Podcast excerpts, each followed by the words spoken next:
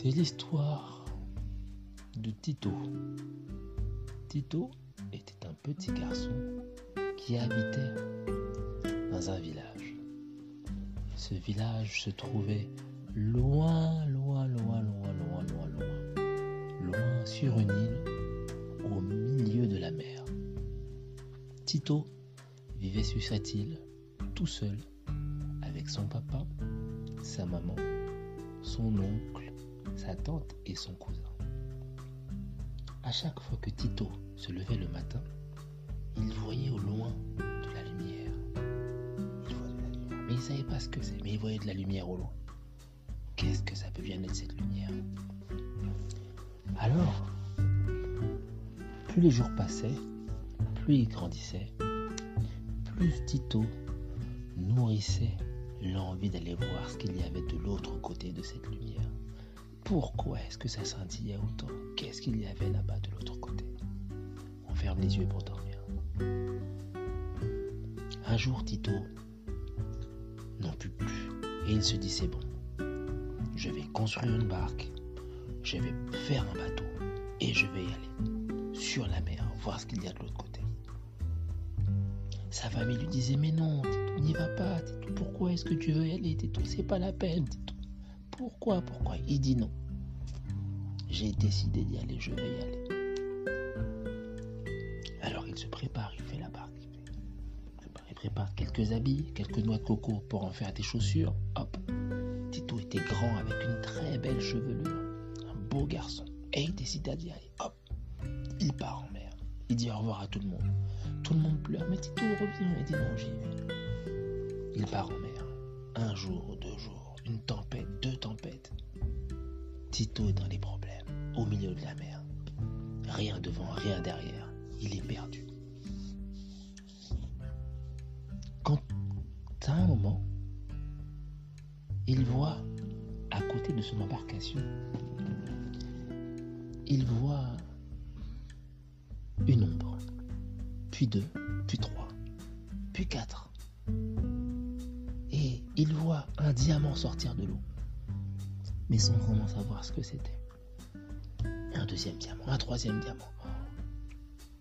Et pour finir, il voit des dauphins blancs avec des diamants sur le front qui viennent vers lui pour lui parler.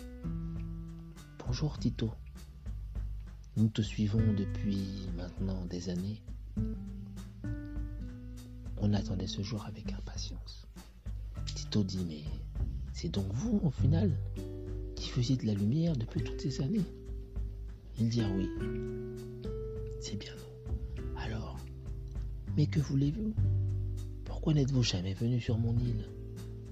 Ils dirent à Tito Nous voulions savoir pourquoi est-ce que l'être humain est si curieux? Pourquoi une simple lumière,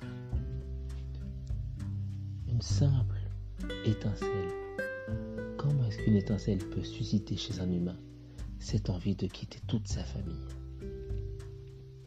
Et à un des petits dauphins, une des mamans dauphins dit au petit, tu vois fiston, il ne faut jamais être attiré par tout ce qui brille. Tu vois, c'est cet exemple de ce monsieur est tout ce qu'il ne faut pas faire. Il a quitté son île où il était bien avec sa famille et ses cousins. Il a quitté sa maison. Il a tout quitté juste pour savoir ce qu'il brillait à l'horizon. Tu vois mon chéri, c'est ce qu'il ne faut pas faire.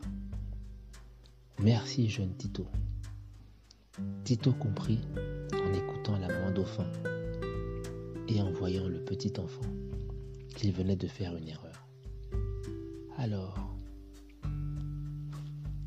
la maman dauphin et toute la famille décidèrent de tirer l'embarcation de Tito et de la ramener jusqu'à son île.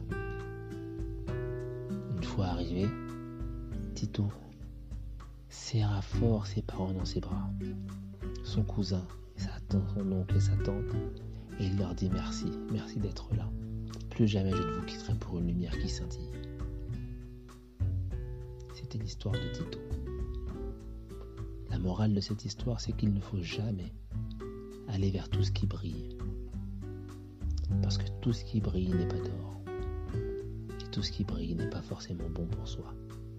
Par contre, la seule lumière la plus importante, celle qui scintille le plus, c'est la lumière qu'on a à l'intérieur de soi. La lumière qui est là, au milieu de ce qu'on est.